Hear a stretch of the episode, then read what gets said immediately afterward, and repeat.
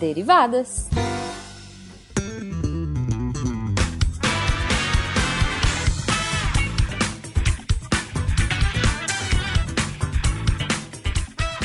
Sejam bem-vindos, deviantes e derivados, a mais uma leitura de e-mails e comentários do SciCast com as derivadas. Eu sou a Thaís. A hemoglobinazinha do SciCast. Olha só, temos uma voz nova neste Derivadas desta semana.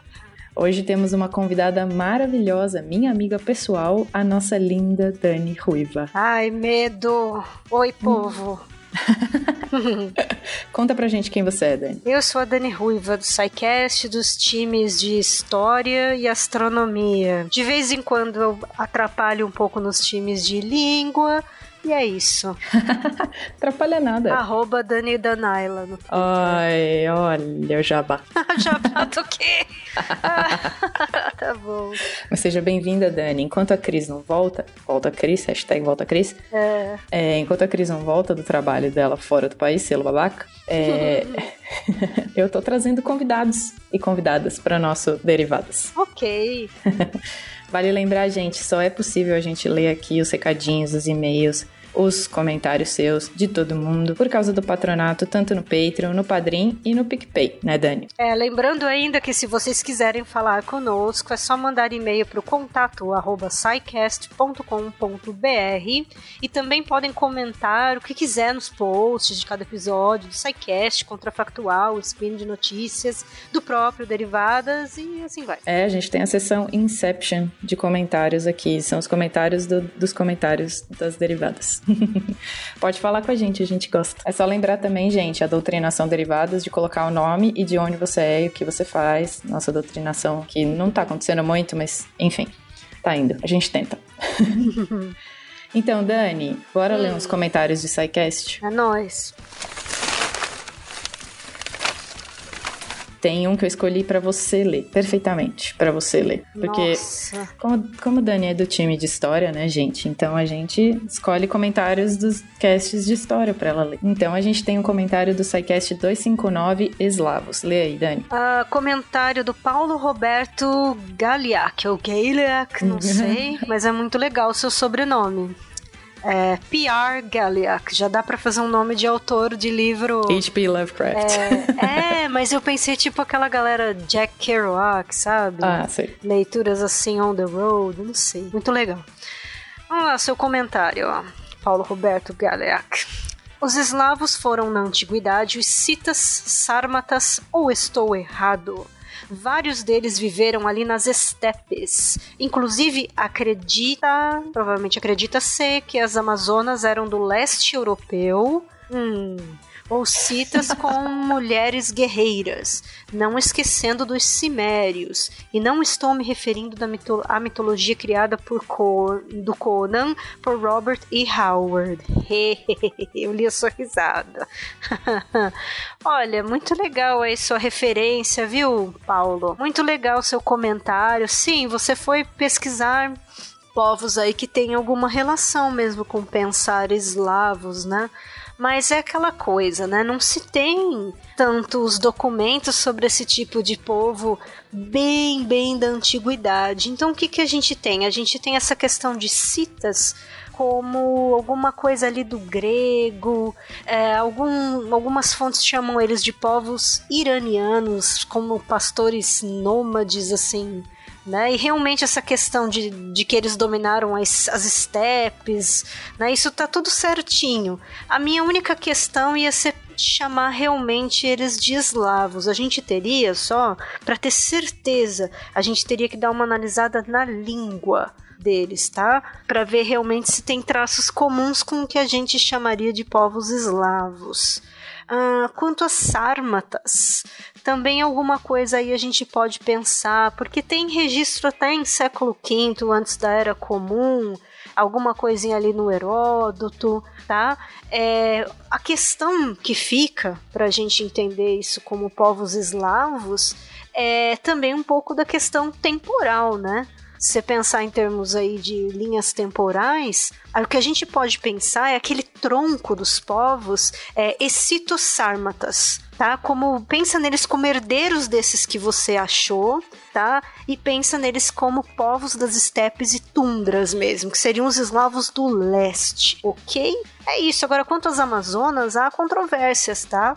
Né? Uma coisa assim bem mais grega, mas não, a gente não tem documentos sobre isso num nível para afirmar nada, tá?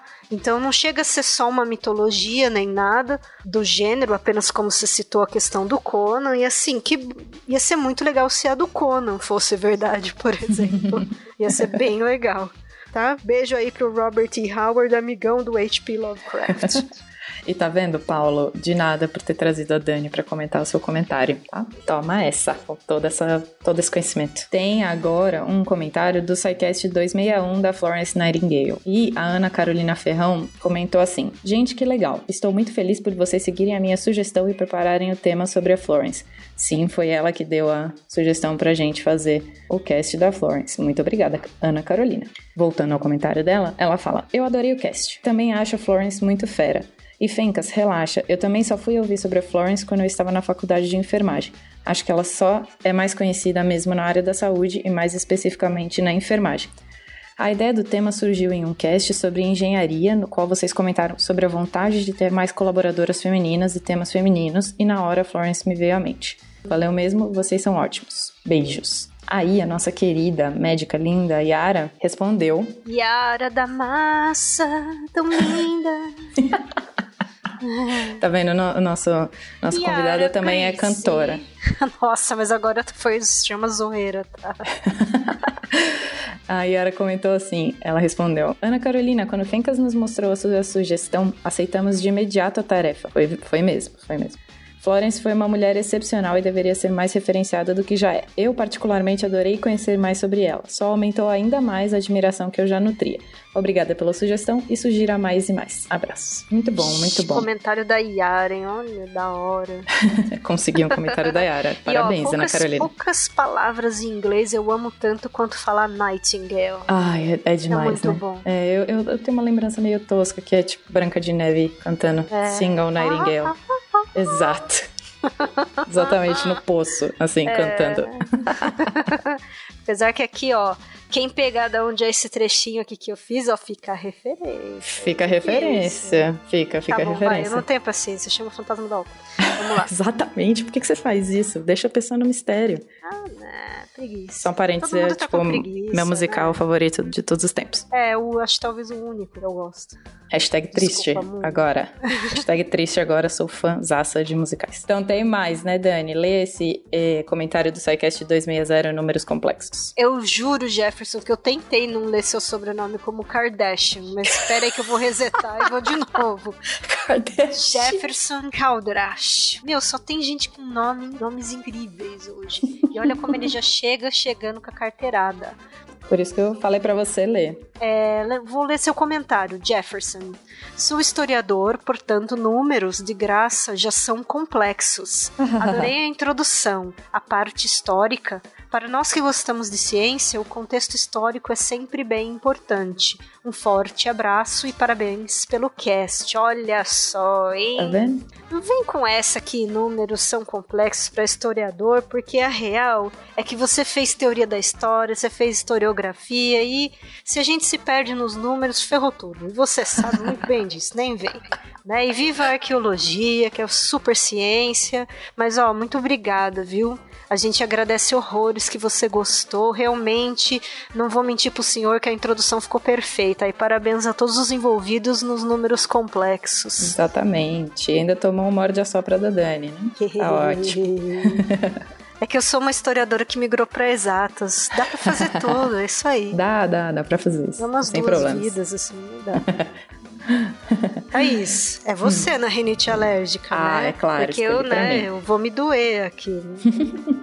Pode deixar, escolhi para mim o comentário do Spin 238, rinite alérgica do Maia.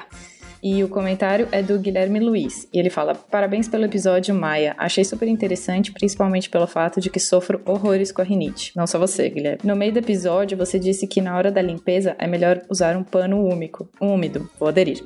E que, de preferência, o alérgico não esteja no local da limpeza. Entretanto, moro sozinho. Meio difícil, né? Não estar na hora da limpeza. e não tem como o alérgico aqui sair do local da limpeza, senão a casa não se limpa, tá vendo? Só o uso do pano úmido é suficiente para diminuir os efeitos da limpeza? Sim, quando eu limpo a casa tenho crise. Tamo tão junto, Guilherme. Pois é, tenso. Nossa. Tenso.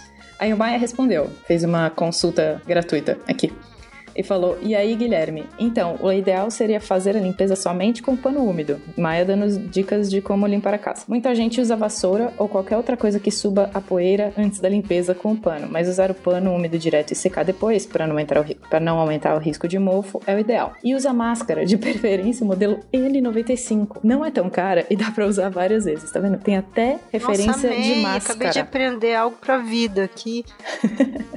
e claro, procure um motorrino de confiança para tratar Tratamento adequado melhora muito a qualidade de vida. Abraço e valeu o feedback. Ó, Maia com oh, dicas Maia, valiosas. Livrai-nos de toda rinite.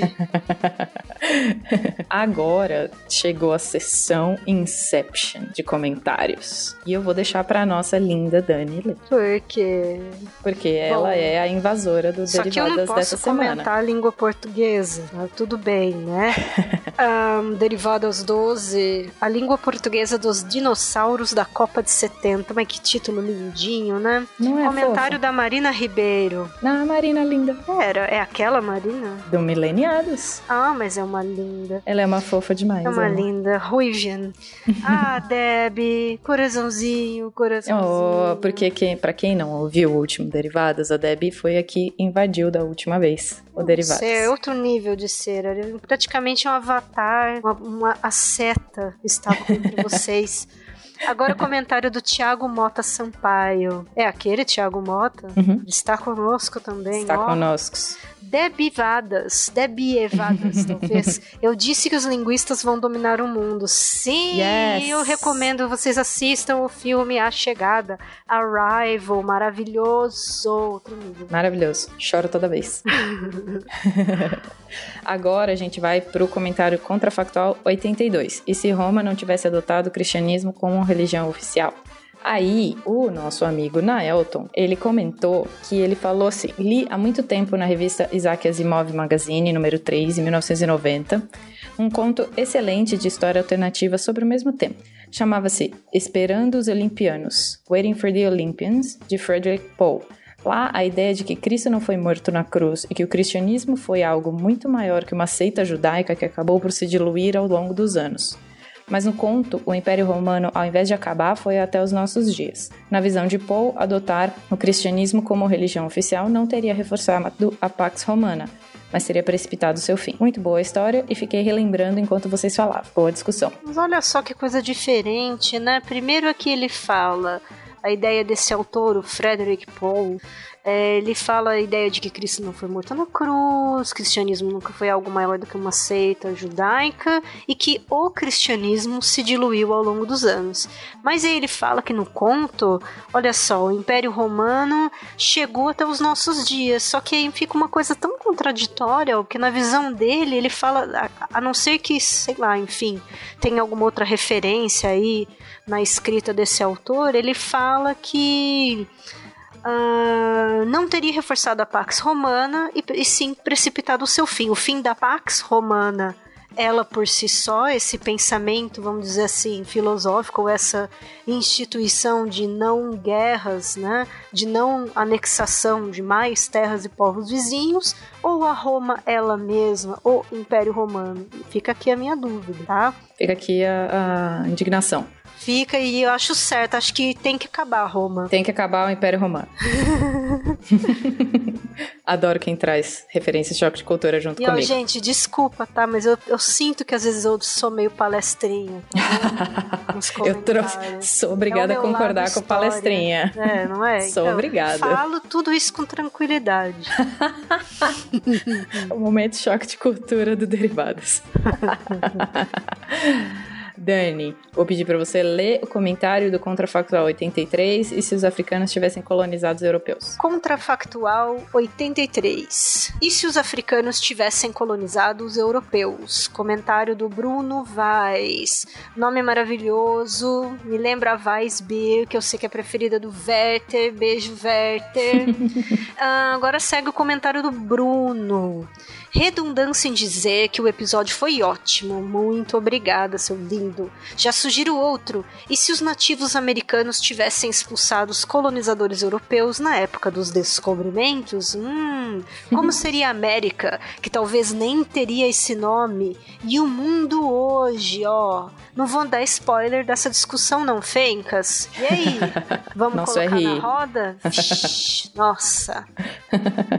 Bom, com essa polêmica do nome do nosso continente, discussões históricas lindas com a Dani e sugestões de tema, a gente fica por aqui essa semana. E eu ainda tenho que decidir o que eu vou fazer da vida sem a Cris, né? Ou se eu contrato uma nova derivada. Acho que não, tá? Eu só vou fazer as pessoas Nossa, invadirem. Tanta música triste vendo na minha cabeça com essa sua sofrência. Joga, joga 50 Hello, darkness, na tela aí também. Mas mesmo assim, Dani, você topa entrar pro grupo? Ué, por que não? Depende se o povo não odiar meus comentários maluquetes. Mas é que a gente tem um grupo secreto. Ah, adorei, eu quero. Você quer? Oh. Você sabe que o nosso grupo secreto é onde a gente tem um projeto paralelo que é tentar dominar o Psycast.